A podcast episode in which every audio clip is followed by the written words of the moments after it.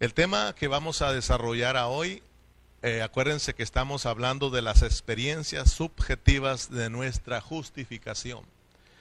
Estamos hablando de las experiencias subjetivas de nuestra justificación.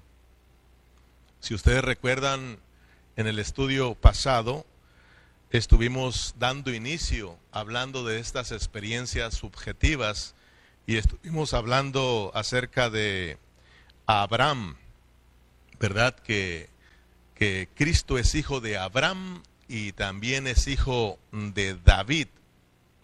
Y estuvimos mirando que, que Cristo sea hijo de Abraham, hijo de David, no son solo asuntos doctrinales, sino que estos son asuntos prácticos, son cosas que nosotros tenemos que también experimentar. Entonces, eh, aprendimos pues ahí con Abraham y con David cosas preciosas. El apóstol Pablo cuando nos habla acerca de la justificación que es por fe y para fe, él pone a estos dos hombres eh, como ejemplos, a Abraham y a David. Estos son unos ejemplos para nosotros.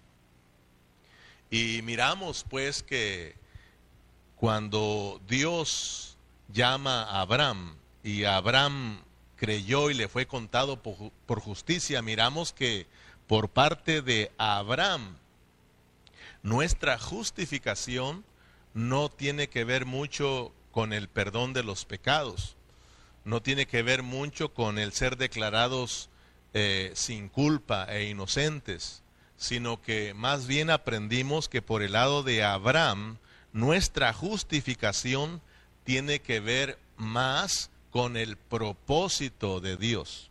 Aprendimos que cuando Dios llamó a Abraham, no, lo, llamó diciéndole, Abraham, tú eres un hombre pecador. Y, yo vine para perdonarte y para salvarte del pecado. No le menciona nada de eso, sino que lo llama y le muestra que tiene un propósito muy grande para Abraham. Y el propósito es de que Dios anhelaba tener una, una familia grande, ¿verdad? Eh, él quería tener una, una nación grande en la cual Dios pudiera darse como vida y este pueblo, esta familia, esta nación pudiera expresar la justicia de Dios, pudiera expresar a ese Dios glorioso. Entonces, eh, el llamamiento de parte de Abraham, que primeramente lo pone el apóstol Pablo, es para que aprendamos que nuestro llamado, que nuestra justificación es para el propósito de Dios. La meta, ya lo hemos dicho una y otra vez, lo vuelvo a repetir, la meta de la cruz, la meta de la muerte de Cristo no es el, perdonar nuestros pecados, sino que la meta es la edificación de su iglesia la meta es producir muchos hijos gloriosos. La meta de la cruz, la, meta de la muerte de Cristo es producir su esposa gloriosa, por la cual Él va a ser expresado y por la cual va a vencer a Satanás. Esa es la meta, claro, que también ahí en la cruz del Calvario se, se derramó la sangre de Cristo para el perdón de nuestros pecados, porque de acuerdo a Romanos 3 miramos que todo el hombre quedó lejos de Dios, quedó lejos de la gloria de Dios, no había nada bueno en él, el hombre era injusto, miramos la injusticia de Dios y para eso el apóstol Pablo nos pone el ejemplo de David. Por el lado de David aprendimos que David fue un hombre también de fe, fue un hombre que, era conforme al corazón de Dios, pero miramos que David cometió un grave pecado. Pero David se arrepintió y Dios le perdonó. Entonces, por el lado de David, miramos que también, y él mismo, Pablo lo declara, y David lo declaró, que eh, Dios fue misericordioso para con él, lo mismo que Dios fue misericordioso para con nosotros, el cual murió para el perdón de nuestros pecados. Entonces Pablo nos pone a David para que aprendamos que también en la cruz del Calvario la sangre de Cristo que fue derramada es para el perdón de nuestros pecados, es para la limpieza de nuestros pecados, es para la justificación de nuestros pecados. De esa manera el hombre es presentado sin culpa delante de Dios e inocente por la sangre de Cristo Jesús. Pero no solamente por eso, sino por la resurrección, es que Dios toma todo esto por justicia, porque la resurrección es la, la resurrección de Cristo, es la que cumple todos los requisitos de la justicia de Dios. Así de que gloria a Dios, porque por medio de estos dos grandes ejemplos que es Abraham y David, nosotros podemos tener eh, más en claro lo que es este asunto de nuestra justificación. En Primera de Pedro capítulo 3 versículo 18 nos dice la palabra, porque también Cristo padeció una sola vez por los pecados, el justo por los injustos, para llevarnos a Dios, siendo la verdad muerto en la carne, pero vivificado en el espíritu. Entonces aquí tenemos el ejemplo de David. Entonces, gracias al Señor, como le decía, de verdad que a través de todos estos estudios, le soy sincero, Dios me ha mostrado un poco más de lo que es mi justificación.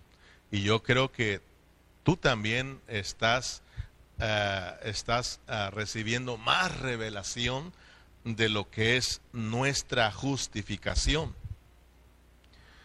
Entonces, pero en fin, tú puedes mirar que la meta de tu justificación y mi justificación es para que nosotros vivamos de acuerdo a la voluntad de Dios, es para que nosotros vivamos para Dios, es para que nosotros nos movamos en el propósito de Dios. Sí, gloria al Señor, ya nos perdonaron, gloria a Dios, ya nos quitaron la culpa que teníamos, gloria al Señor, ya nos quitaron la condenación, gloria a Dios, por Cristo ahora nosotros somos inocentes delante de Dios, eso se llama justificación, gloria a Dios. Pero ¿para qué te salvaron? ¿Para qué me salvaron? ¿Para qué Dios me llamó? ¿Para qué Dios te llamó? Claro que Él tiene un propósito. Dios, desde la eternidad pasada, nosotros conocemos que Dios tiene un propósito. Le llamamos el propósito eterno. El, ¿Cuál es ese propósito eterno? Es el mismo que hemos venido mencionando una y otra vez. Dios anhela tener un pueblo. Dios anhela tener una iglesia, Dios anhela tener una edificación. Desde el principio, hermano, ese ha sido el anhelo, pero ya aprendimos pues desde que desde Génesis 1 hasta el capítulo 10 eh, de Génesis, el hombre desobedeció a Dios, el hombre a causa del pecado quedó lejos de la gloria de Dios. Y ya no pudo vivir para Dios, entonces Dios levanta a Abraham, Dios llama a Abraham para iniciar una nueva, un nuevo pueblo, una nueva familia, una nueva nación. Entonces, gloria a Dios que nosotros, hermanos, somos de los llamados, no de los que fueron creados. Nosotros fuimos llamados al igual que Abraham, por eso y, por fe también, por eso somos hijos de Abraham. Por eso cuando lleguemos al capítulo 5 vamos a mirar cómo es que Dios hizo ese cambio. Nosotros veníamos, hermanos, eh, por Adán. Y por Adán nosotros éramos los injustos y los que quedamos lejos. Pero después nos llamaron, gloria a Dios, que nosotros ya estábamos predestinados para ser del linaje de Abraham, del linaje de los llamados. Por eso debemos de darle gracias a Dios, hermano, que Dios tiene un llamado para nosotros. Así de que ahora somos eh, la nueva creación de Dios. Somos el pueblo de Dios, somos de la familia de Dios, somos gente de fe y estamos aquí para el propósito de Dios. Gloria al Señor, hermanos. Entonces, les decía, gloria a Dios, ya nos justificaron, ya creímos, nos perdonaron. Y no solamente nos perdonaron, sino que por haber creído, nosotros fuimos, fuimos eh, regenerados. Es decir, nos llegó la vida de Dios a nuestro espíritu, ¿verdad? Entonces, ahí es donde hemos aprendido que ahí nos llega la justicia de Dios. Acuérdense que la fe es Cristo y la justicia también es Cristo. Cristo es la fe y Cristo es la justicia. Cuando nosotros escuchamos el Evangelio, nos llegó la fe, porque la fe viene por el oír y el oír la palabra de Dios. Cuando nos predicaron el Evangelio, nos, Dios nos dio fe para que nosotros creyéramos a su palabra y creyéramos en Cristo, quien es la palabra. Y cuando nosotros creímos, se nos contó por justicia, porque Cristo es la fe y Cristo es la justicia. Creímos en Cristo, creímos en la justicia de Dios, por lo tanto fuimos justificados. Pero la pregunta es esta, ¿de dónde fuimos justificados? Esto es muy importante, hermano, conocer eh, con más amplitud o con más claridad lo que es nuestra justificación, porque como te decía antes, si tú le preguntas a un cristiano qué es la justificación, él simplemente te va a decir que somos perdonados, que somos declarados inocentes, que por la muerte de Cristo nosotros fuimos justificados. Está bien, hermano, está bien, eso es verdad, pero aprendimos que eso solamente es una parte de la verdad no es una verdad completa. Sí es verdad, pero tenemos que conocer la verdad en su totalidad, en su pureza, hermano. Y gracias a Dios que Dios nos la ha venido revelando acá. Tú ya estás aprendiendo un poco más de, la, de lo que es la justificación. Ser justificados no solo es ser perdonados y declarados inocentes, sino que ser justificados es con el propósito de meter al plan de Dios, de que nosotros ahora vivamos para Dios, de que ahora nosotros nos hagamos uno con Dios en vida. Entonces, eh, muchos cristianos se han conformado con la justificación que es posicional. Hay una justificación que es, es posicional, que es objetiva, pero hay una justificación que es disposicional y que es subjetiva. ¿Te das cuenta que la justificación tiene dos lados? Por eso hay que conocer los dos lados, hay que conocer una verdad completa. Esta es una verdad en su pureza, hermano, de acuerdo a la pureza de la palabra del Señor. Entonces, muchos cristianos solo se ha conformado con la justificación que es fuera de él, que es posicional y que es objetiva.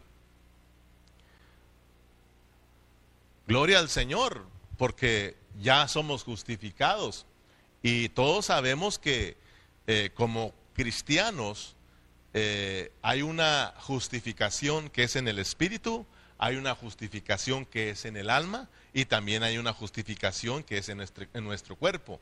Por eso la misma palabra, Pablo lo dice en Tesalonicenses que es necesario que todo nuestro ser, espíritu, alma y cuerpo sean guardados irreprensibles para la venida de nuestro Señor Jesucristo. Nosotros somos eh, seres tripartitos, somos de, tres partes, espíritu, alma y cuerpo, o cuerpo, alma y espíritu, como usted lo quiere llamar, somos de tres partes. Entonces, debemos de entender que hay justificación que es por fe, hay justificación que es, eh, que es por las obras y hay justificación también que justifica ah, eh, el pecado. Eso lo miramos en los estudios pasados. Entonces, a Santiago, él, él nos dice que Abraham no solamente fue justificado por la fe, sino que también por las obras. porque su fe actuó juntamente con sus obras. Entonces Santiago, aunque él no lo explica, pero gracias a Dios por la revelación divina y por el Espíritu Santo que nos enseña dentro de nosotros, podemos nosotros conocer que las, la, la, justificación a la cual se refiere Santiago se está refiriendo a la justificación que es por las obras que tiene que ver con el alma. Y es lo que estamos tratando nosotros aquí. Por eso estamos hablando de las experiencias subjetivas de nuestra justificación. Entonces, en, en nuestro ser tripartito, ¿en qué parte primeramente hemos sido justificados por haber creído en Cristo. Dice Primera de Corintios capítulo 1 versículo 17, pero el que se une al Señor, un espíritu es con él. Pero el que se une al Señor, un espíritu es con él. La justificación no es solamente para perdonar tus pecados y para declararte inocente. El propósito de Dios, declararnos inocentes y perdonar todos nuestros pecados, es con el fin de, de, hacerse uno con nosotros y que nosotros nos hagamos uno con Él en vida, en su propósito. Por eso dice Pablo a los Corintios que el que se une al Señor, un espíritu es con Él. Cuando nosotros, te decía, creímos en Cristo, hermanos, nos, nos llegó la vida cuando creímos en Cristo nos llegó la vida a dónde? Nos llegó a nuestro espíritu. El cristiano tradicional dice, yo recibí a Cristo en mi corazón. Nosotros sabemos a qué se refiere, pero la realidad, la verdad de la palabra de Dios nos dice que nosotros recibimos a Cristo ¿dónde? En nuestro espíritu, porque el que se une al Señor, un espíritu es con él. Esto se llama regeneración. Y regeneración significa que una vida fue añadida a nuestra vida, la vida del Espíritu. O sea, de que eh, el Espíritu del hombre con el Espíritu de Dios se hicieron uno. Eso se llama regeneración. Eso se llama un, una nueva vida. Entonces cuando creímos en Cristo, Cristo entró en nosotros como el Espíritu Santo, ¿verdad? Cristo ahora está en nuestro espíritu y como Cristo es la fe y como Cristo es la justicia de Dios, entonces nos llegó la fe y nos llegó la justificación en nuestro espíritu. ¿Te diste cuenta que por un lado fuiste perdonado, fuiste declarado inocente, pero con el propósito de que Dios quería hacerse uno con nosotros y nosotros hacernos uno con Él en vida. Ahora tenemos, por eso se nos contó uh, como justicia, por eso fuimos justificados, porque Cristo entró en nosotros y Él es la justicia de Dios, por eso vino a ser nuestra justificación. Por eso Pablo en Primera de Corintios 1:30 dice que Cristo es nuestra justicia. Gloria al Señor. Él es nuestra justificación. Él es mi justificación. Por eso en 2 de Corintios 5:17 nos dice que de modo que si alguno está en Cristo, nueva criatura es, nueva creación es. Las cosas viejas pasaron, he aquí todas son hechas nuevas. Gloria a Cristo Jesús. Entonces, fíjate bien, ahora ya fuiste justificado en tu espíritu. Fuimos justificados en nuestro espíritu. Ahora bien, ahora el asunto ya no está en nuestro espíritu. Ahí ya no tenemos problemas. En el espíritu fuimos justificados porque ahí nos llegó Cristo Ahí ya no tenemos problemas, ya no hay ningún problema porque nuestro espíritu lo saturó Dios. Está lleno de la vida de Dios, ahí mora Dios, ahí está Cristo. Por lo tanto, somos justos, somos justificados y no tenemos ningún problema. El problema lo tenemos en el alma, porque ahí todavía no somos justos. Ahí todavía no hemos sido justificados. O sea, de que lo que ahora Dios quiere hacer es que desde el Espíritu, Él quiere eh, impartirle vida a nuestra alma. O sea, de que el anhelo de Dios es de que nuestra alma, que somos tú y yo, que es mi yo, que es mi persona, Dios anhela que mi yo, que mi persona sea saturada con la vida de Cristo. Cuando mi alma, cuando mi yo esté siendo lleno de la vida de Cristo, llena de la vida de Cristo, entonces estará llegando la justicia de Dios a mi alma. Por lo tanto, entonces seré declarado también inocente, también declarado justo delante de Dios en mi alma, porque Cristo ha llegado a mi alma también, me ha impartido eh, vida a mi alma. Y entonces yo voy a empezar a vivir para Dios. Yo voy a empezar a moverme en la voluntad de Dios. Voy a empezar a moverme en el plan eterno de Dios. Voy a amar la vida de la iglesia. Voy a amar la edificación. Y entonces eso será contado por justicia. Yo estoy siendo justo, pero ahora en mi, en mi alma, que es por el obrar, por el obrar me estoy disponiendo a que la vida de Dios se extienda y sature toda mi alma. Aleluya. Recordemos que en Romanos 1.17 nos dice Pablo que la justificación es por fe y para fe. Aprendimos dos aspectos importantes, por y para. Mas el justo por fe tendrá vida y vivirá para seguir experimentando la justificación de Dios. Por la fe, hoy yo debo de vivir para Dios. Por la fe, hoy yo debo de caminar en la vida de Dios. Por la fe, hoy yo tengo que entregarme por completo a Dios por la fe o yo debo de hacerme uno con el propósito de Dios, con la voluntad de Dios. Entre más Cristo esté creciendo en mi vida, entre más Cristo nos esté capturando nuestra alma, nuestro intelecto, sentimiento y voluntad, mi fe estará siendo contada por justicia, porque mi fe es una fe viva, una fe viva que, hermanos, está trayendo justicia a mi alma.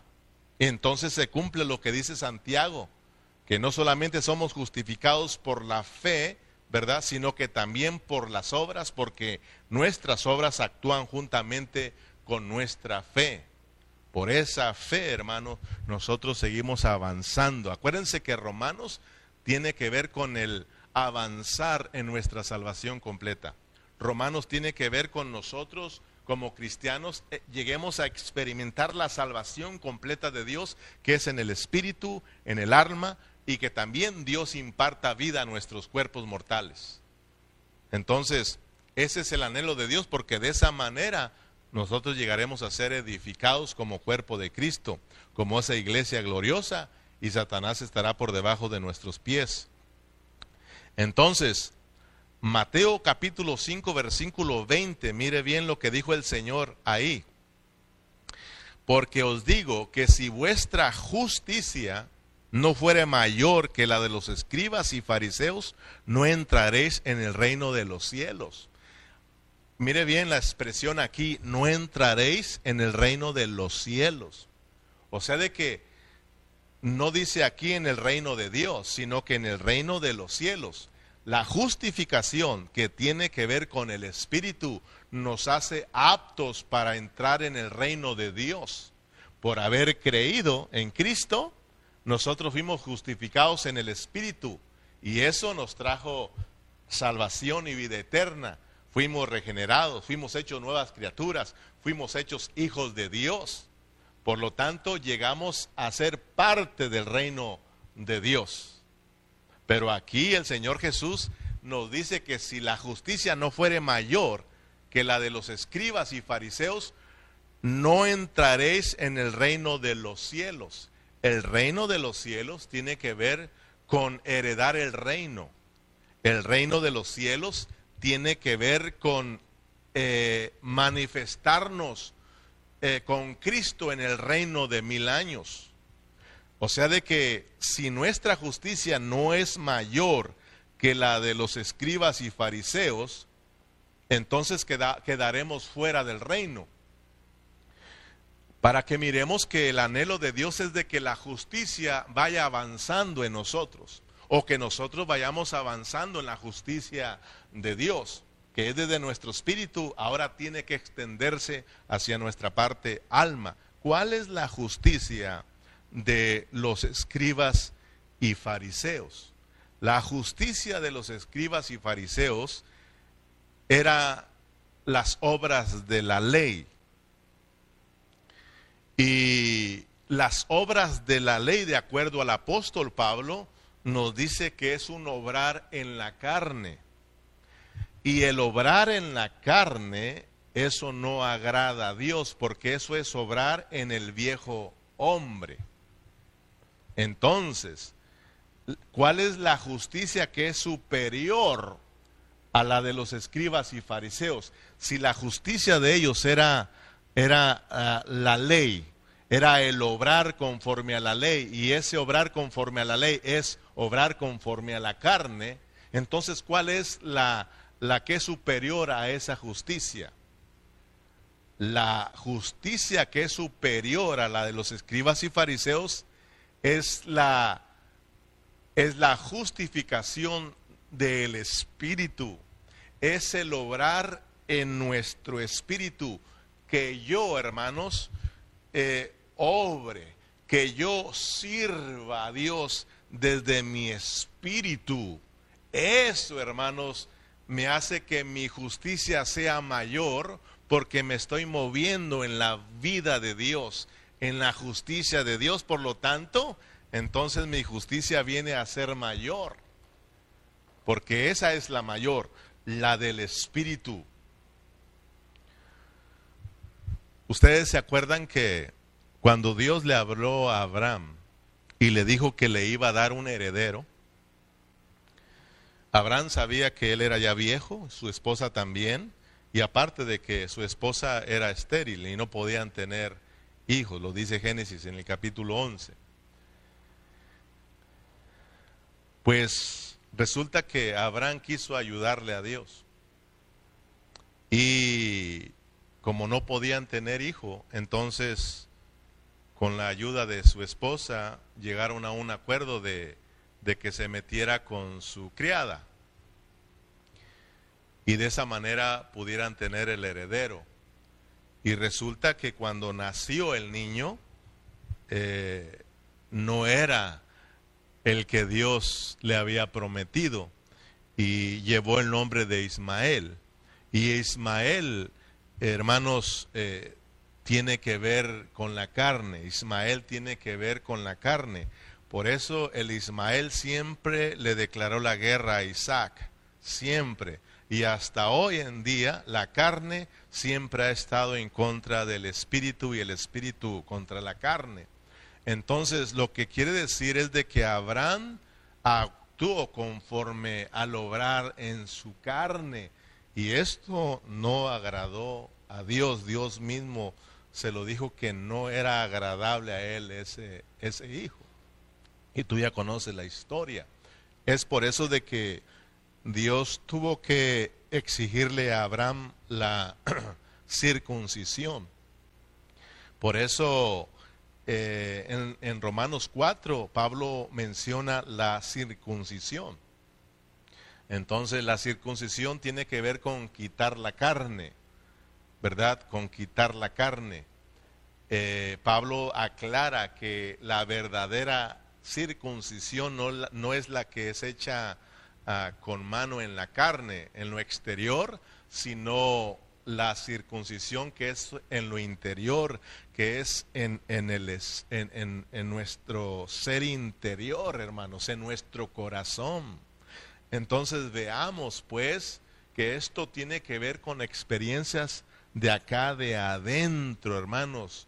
Eh, esta, experiencias eh, de la justificación son, son subjetivas para que nosotros las experimentemos. Dios no quiere que nosotros obremos en la carne, porque eso es estar obrando conforme a la justicia de los escribas y fariseos. Y ustedes saben que la palabra de Dios nos dice en Romanos que los que viven según la carne no pueden agradar a Dios. Lo mismo, Hebreo nos dice que sin fe es imposible agradar a Dios. Entonces nosotros tenemos que vivir por el Espíritu. Nosotros, nuestro obrar tiene que ser por el Espíritu, porque ahí está la justicia que es mayor que la de los escribas y fariseos. Si yo, hermanos, anhelo reinar con Cristo, si yo anhelo ser un cristiano vencedor y manifestarme en el reino, hermanos, entonces yo tengo que obrar desde lo más profundo de mi ser. Tiene que ser Cristo en mí, tiene que ser Cristo como el Espíritu obrando en mí, haciendo las cosas por mí. Entonces eso se me cuenta por justicia. Eso significa que mi alma está siendo transformada porque está siendo justificada. Entonces el asunto hoy de la justificación ya no es tanto en nuestro espíritu, sino en nuestra parte alma.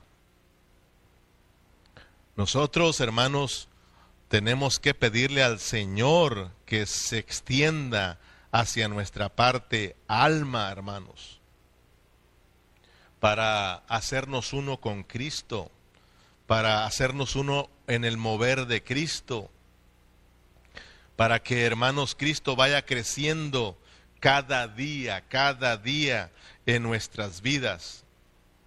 Esto nos va a capacitar para que entremos en el reino. Aleluya, esto nos va a capacitar para que nosotros reinemos en vida, como dice Pablo a los romanos. Entonces estamos hablando de estas experiencias subjetivas de nuestra justificación. Vamos a Romanos capítulo 4, versículo 13 en adelante. Dice la palabra del Señor, porque no por la ley fue dada a Abraham, a su descendencia, la promesa de que sería heredero del mundo, sino por la justicia de la fe. Porque si los que son de la ley son los herederos, van a resulta la fe y anulada la promesa. Pues la ley produce ira pero donde no hay ley, tampoco hay transgresión. Por tanto, es por fe, para que sea por gracia, a fin de que la promesa sea firme para toda su descendencia. No solamente para los que es de la ley, sino también para los que es de la fe en Abraham, el cual es Padre de todos nosotros.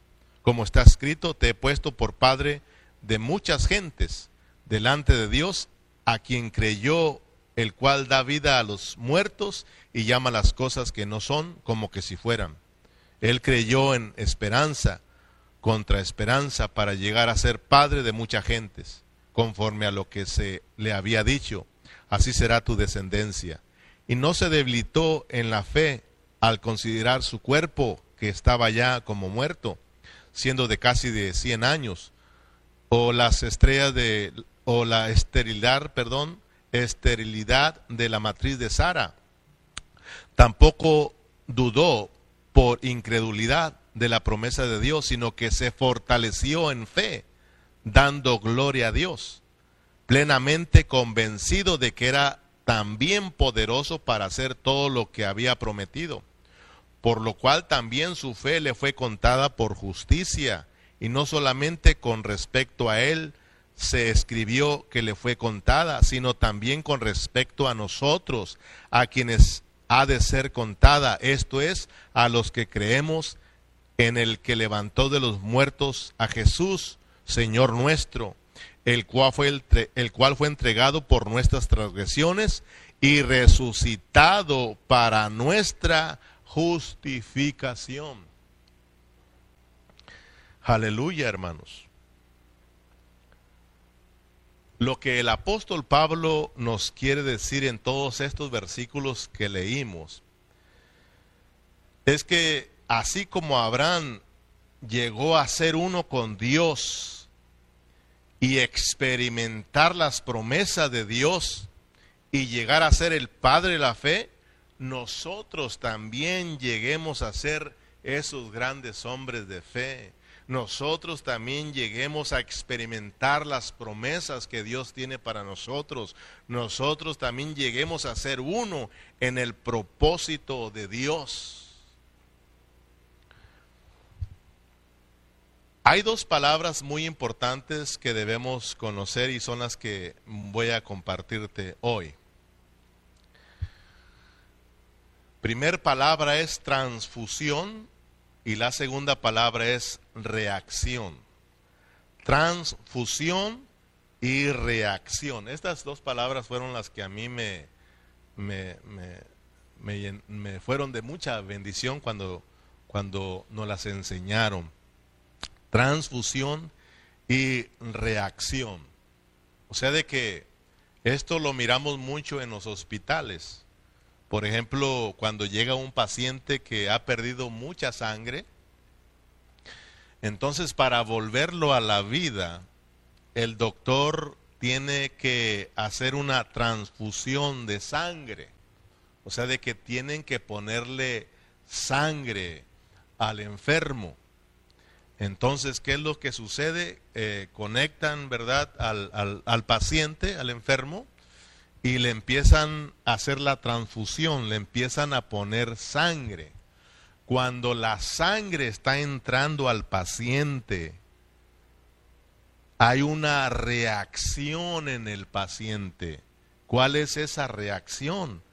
Es una reacción de vida el paciente empieza a recobrar vida, el paciente empieza a recobrar fuerzas y en unos dos o tres días lo vamos a ver sanando y lo vamos a ver activo nuevamente. Entonces, cuando Dios llamó a Abraham, no vayamos a creer que Abraham era un campeón de la fe porque muchos así lo predican, que Abraham, cuando Dios lo llamó, era un campeón de la fe. No, hermanos. Acuérdense que el campeón de la fe se llama Jesucristo. Él sí es el campeón de la fe porque Él es la fe. Él es la fe. Él es el único campeón. Y esa fe grande es la que Él quiere infundir dentro de nosotros. Esa es la fe que Él anhela que vaya creciendo en nosotros. Entre más Cristo esté creciendo en nosotros, más fe hay en nosotros. Entre más Cristo esté creciendo en nosotros, más justos estamos siendo para con Dios. A veces Decimos, Señor, aumentame la fe, pero no venimos a su palabra, no nos metemos con Él en la palabra, no nos gusta estudiar, no nos gusta orar. ¿Cómo es que Dios se va a impartir dentro de ti? Acuérdate que el anhelo de Dios es hacer esta transfusión.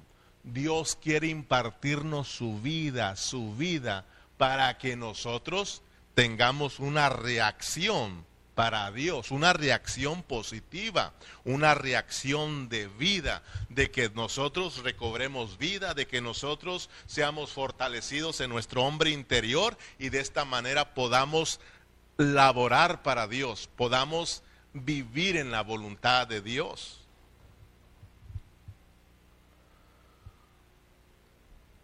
En Hebreos 12.2 dice que Cristo es el campeón de la fe. Nos dice, puesto los ojos en Jesús, el autor y consumación de la fe. Él sí es el campeón. Abraham llegó a ser campeón, llegó a ser un hombre de fe, el padre de la fe, cuando llegó a ser capturado totalmente por Dios. Pero al principio no vaya a querer usted que era un campeón para que usted no se sienta muy pequeñito. Dios, al igual que Abraham, poco a poco nos quiere ir capturando hasta que lleguemos a ser hombres eh, grandes en la fe, hermanos. Y que nosotros podamos movernos en la voluntad de Dios. En Romanos capítulo 4, en el versículo 17, como está escrito, te he puesto por padre de mucha gente delante de Dios, a quienes creyó, el cual da vida a los muertos y llama las cosas que no son como que si fuesen. Él creyó en esperanza contra esperanza para llegar a ser padre de mucha gente conforme a lo que se le había dicho. Así será tu descendencia.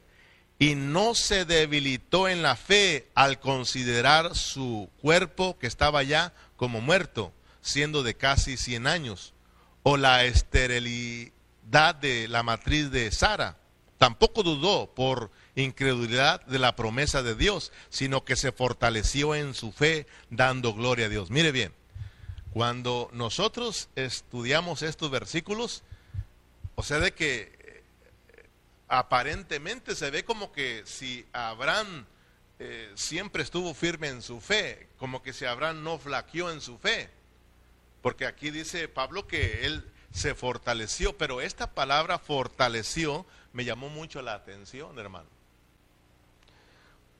O sea que pude mirar que poco a poco, a, medida que el Dios de la gloria se le aparecía a Abraham, a medida que Dios, hermano, le hablaba a Abraham, le recordaba su llamado y lo iba capturando, entonces su fe se iba fortaleciendo. Abraham iba creciendo, creciendo en fe, creciendo en fe, haciéndose uno con Dios, haciéndose uno con Dios, creyéndole a Dios, haciéndose uno en fe, hermano, hasta llegar a ser grande en fe y el padre de la fe. Porque llegó a ser como Dios, fíjese. O sea, ese es el anhelo de Dios, de que nosotros también lleguemos a ser como Él, que lleguemos a la estatura de Cristo. Ese es el anhelo. Y debe de ser también el nuestro. Pero créame que al principio no fue así. Al principio del llamamiento de Abraham, oh hermano, Abraham dudaba como nosotros también dudamos. Pero gracias a Dios que Dios no nos abandona, Él es fiel, hermano. Y Él está ahí queriéndonos eh, hacer esa transfusión de vida para que nosotros reaccionemos para con Él. Mire, vayamos a ver un ejemplo para que mire que no era así tan grande en fe como usted y yo pensamos. En Génesis capítulo 18, versículo 10, dice, entonces dijo, de cierto volveré a ti, y según el tiempo de la vida, he aquí que, que Sara, tu mujer, tendrá un hijo. Y Sara escuchaba la puerta de la tienda que estaba detrás de él. Y Abraham y Sara eran viejos, de edad avanzada. Y Sara le había cesado ya la costumbre de las mujeres. Se rió pues Sara entre sí diciendo, después de que ha envejecido, ¿tendré deleite? Siendo también mi Señor, siendo también mi Señor ya viejo? Yo aquí me quedé un poquito como triste. Quiere decir que cuando uno ya sea viejito se le van esos deseos, esos deseos tan íntimos. Ay, por eso hay que aprovechar el tiempo. Aleluya. Entonces Jehová dijo a Abraham, ¿por qué se, se ha reído Sara diciendo, ¿será cierto que ha de dar a luz siendo ya vieja? Eso de será cierto, ¿no se le hace como que si hay duda ahí?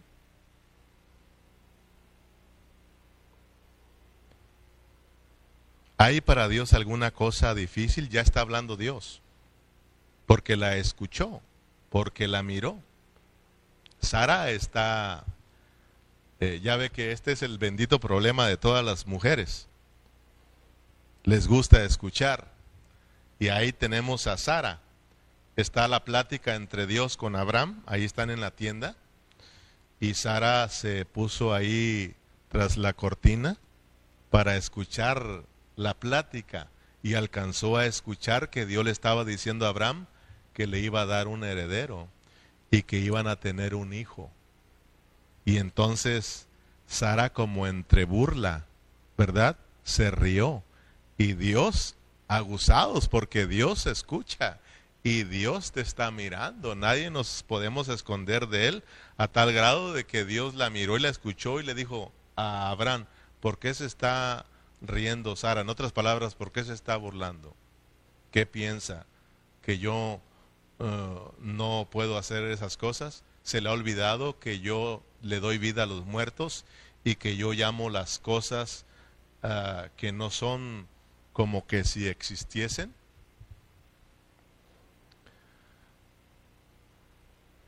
¿Hay para Dios alguna cosa difícil? Al tiempo señalado volveré a ti, según el tiempo de la vida, Sara tendrá un hijo. Entonces Sara negó diciendo, no me reí. O sea que Sara le está diciendo, Señor, no me estoy riendo. Y le dice Dios, sí, mire qué bonito, hermano. Qué bonito cuando uno se mete en la plática con Dios, ¿verdad? Qué bonito es cuando uno está platicando con Dios. No sé si a ti te ha pasado pero a mí me ha pasado que, que se vuelve tan real esto que estás tú hablando y hasta levantas tu voz. Y si alguien por está, está por ahí, a decir que estás loco. Pero mire qué bonito, están en una plática, Dios platicando con Abraham y ahora está con Saraí también, con Sara diciéndole, ¿cómo no? Yo te escuché, no me digas que, que no te reíste. Yo, yo te escuché, yo te miré que te reíste ahí en tu interior, te reíste dudando de que así como estás viejita, te puedo dar el deseo y el placer de que estés con Abraham y Abraham también. Y vas a ver, le dijo, yo me puedo imaginar, ahorita que acabe la plática con él, no te la vas a acabar con Abraham. Así como está viejito, vas a ver. Así de que prepárate, Sara. Entonces Sara le dio miedito, hermano. Ya te imaginarás después de que se fue la voz de Dios al viejito Abraham, así de que Sara vas a mirar que las cosas de Dios son verdaderas. Pero yo estoy mirando, estoy leyendo esto y te estoy platicando esto para que veas que, que sí había un poco de duda en ellos. Pero ¿qué está haciendo Dios a medida que está hablando con Abraham a medida que le está diciendo que lo que él habla se va a cumplir, que lo que él ha prometido llegará el día que se cumplirá. Lo que está haciendo Dios con Abraham es infundiendo, ¿verdad? Dijimos esta palabra como está haciendo la transfusión, o sea, se está, hermano, impartiendo en él como vida para que en la vida de Abraham surja una reacción, para que Abraham reaccione en una forma positiva para con Dios, creyéndole a Dios y de esa manera pueda levantarse Abraham y caminar aunque las cosas no se estén viendo, aunque Abraham dice estoy viejo, pero creo porque Dios lo dijo, ya está reaccionando en una forma positiva y de esta manera se cumple el propósito de Dios, hermano. Abraham creía al Dios que da vida a los muertos y llama las cosas que son como que si no fuesen. Es lo que dijo el apóstol Pablo en el capítulo 4. Eh, Él no miraba venir a Isaac. Él no venía a mirar a Isaac. Pero Dios llama las cosas que no son como que si fuesen.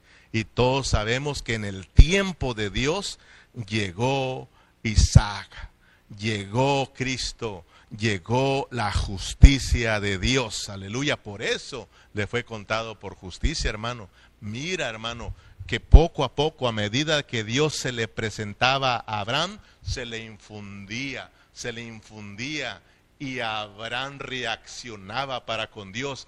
Y poco a poco lo fue capturando, poco a poco, hermano, Abraham se fue haciendo uno con Dios y Dios uno con Abraham a tal grado de que llegó a ser el padre de la fe y se cumplió el propósito de Dios que hasta nosotros nos ha venido alcanzando la bendición de Dios, la promesa que Dios le dio a Abraham. Aleluya, hermano. Entonces, mira lo importante es que nosotros nos hagamos uno con Dios en vida, hermano. Mira, de la misma manera que Dios se le aparecía, el Dios de la gloria se le aparecía a Abraham, también a ti, a mí, hermano.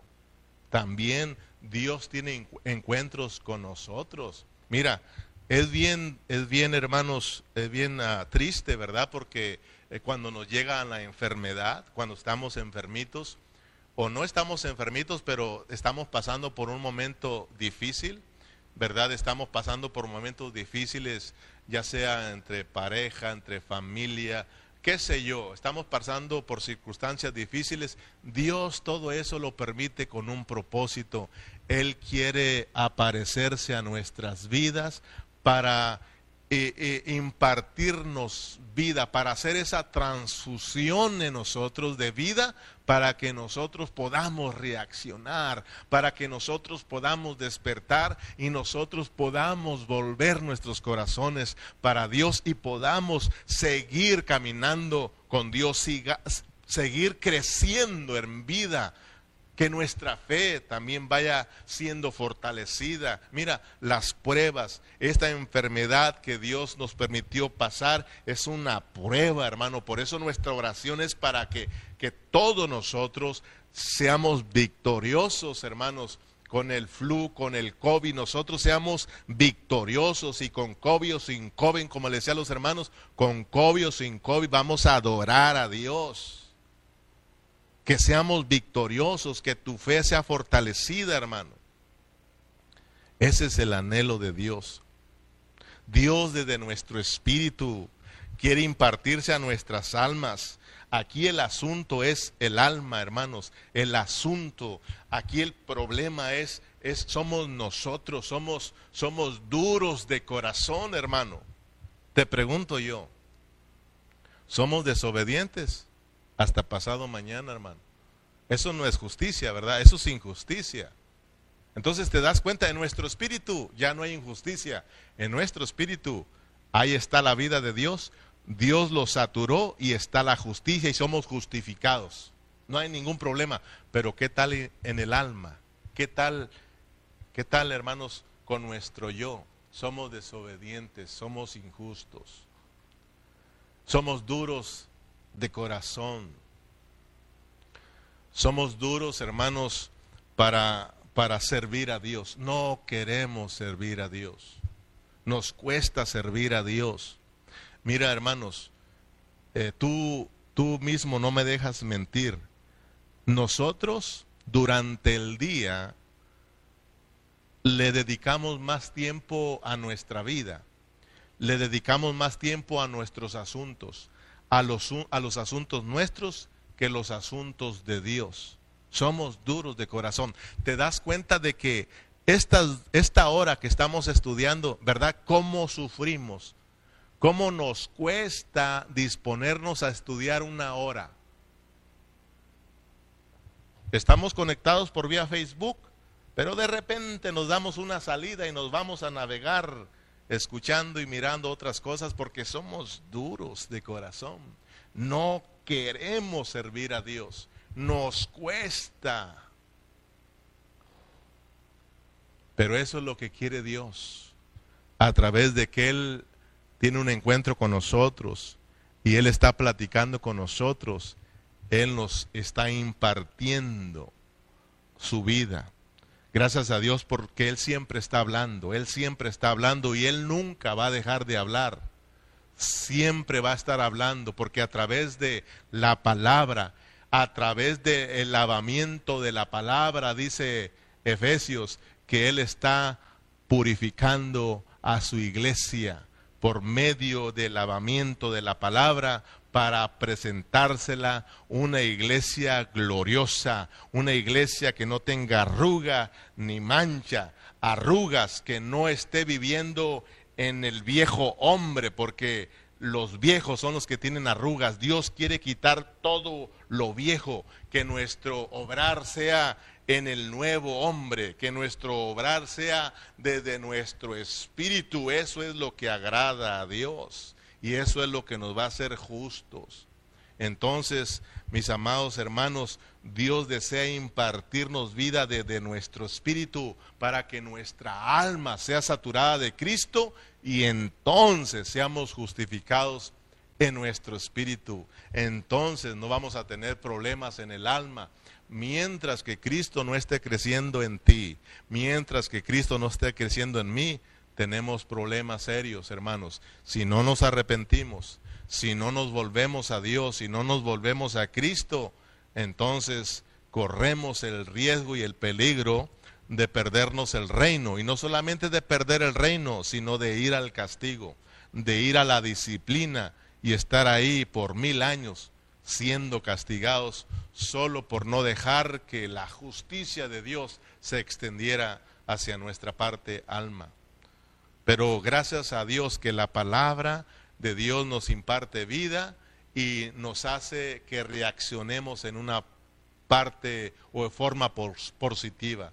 Yo le doy gracias a Dios porque aunque yo miro en ciertos hermanos que son descuidados, yo ahora he aprendido y le digo y le oro al Señor, Señor, gracias porque yo creo y confío en ti que tu palabra se va a cumplir, lo que tú has prometido se va a cumplir. Yo creo en el Dios de Abraham, yo creo que tú eh, le das vida a los muertos y yo creo que tú llamas las cosas que no son como que si existiesen. Tal vez no miramos Tal vez miramos muy lejos que aquel hermano va a cambiar, pero debemos de confiar en el Señor porque fiel, fiel es el que llamó, fiel es el que lo va a hacer. Porque la palabra de Dios dice que Él comenzó una buena obra en nosotros y Él mismo la va a perfeccionar hasta su venida. Él es fiel a su palabra y nosotros creemos. Así de que estamos confiados en el Señor. Mientras nosotros estamos orando por todos ustedes, mis hermanos, para que Dios nos conceda, hermanos, el crecimiento, nos conceda la madurez, nos conceda la edificación, para que de esta manera nosotros podamos reinar en vida y de esta manera nosotros nos manifestemos en ese reino glorioso. Así de que en esta noche te invito, hermano, a que ahí te vuelvas a tu espíritu, hermano. Mira, con esto termino, con esto termino. Ahí en tu casa tienes algo que se llama electricidad. Tu hogar está lleno de electricidad. Pero hermanos, cuando está de noche ahí dentro de tu casa, eh, necesitas algo para que tu hogar sea iluminado. Y esto se llama encender el interruptor o encender el switch tienes que encenderlo para que resplandezca la luz. Y si tú vas a, un cuarto, enciendes la luz, enciendes el switch, el interruptor y tu cuarto es iluminado y tú puedes caminar sin ningún problema, sin tropezarte. Pero ¿qué tienes que hacer? La electricidad ya está ahí. ¿Qué tienes que hacer? Solo encender el switch para iluminar tu casa déjame decirte que la luz ya nos llegó a nosotros.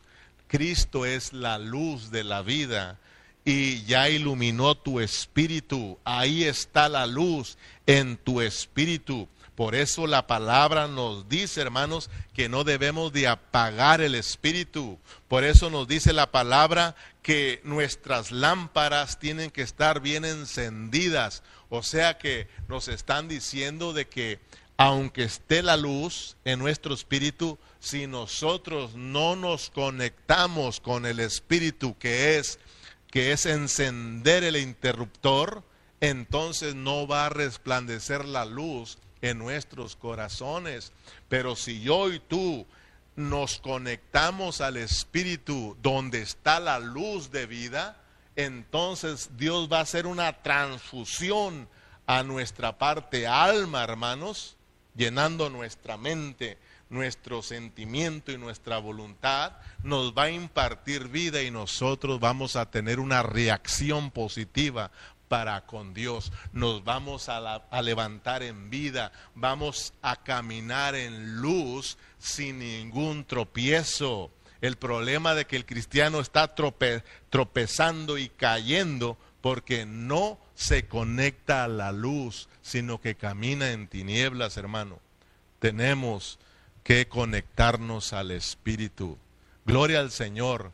Oremos, oremos, que el Señor nos ayude. Padre Celestial, gracias por esta preciosa noche. Gracias por tu palabra que nos ha bendecido, Señor. Gracias porque cuando hablamos de la justificación es hablar de cosas eh, prácticas, de cosas, Señor, subjetivas. Esto no solamente un asunto doctrinal, sino que la justificación tiene que ver, Señor, con experimentarte a ti como nuestra vida.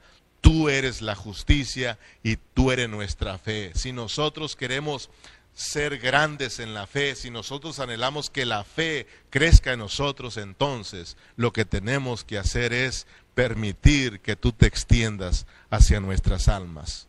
De esta manera seremos hombres grandes en fe y de esta manera nuestra alma será también justificada, Señor. Y todo lo que hagamos lo vamos a hacer de acuerdo a su voluntad, Señor, y eso se nos será contado por justicia. Muchas gracias, Señor, por tu palabra. Gracias por todos mis hermanos que estuvieron conectados. Oro para que tú los bendigas. Oro para que ellos estén dispuestos, Señor, a que reciban esa transfusión de vida, para que ellos puedan reaccionar para ti, Señor, en una forma positiva, en una forma viviente. Padre, muchas gracias por tu palabra. Confiamos en ti, creemos en ti y a ti te damos toda la gloria por siempre. En Cristo Jesús, amén y amén. Gloria al Señor.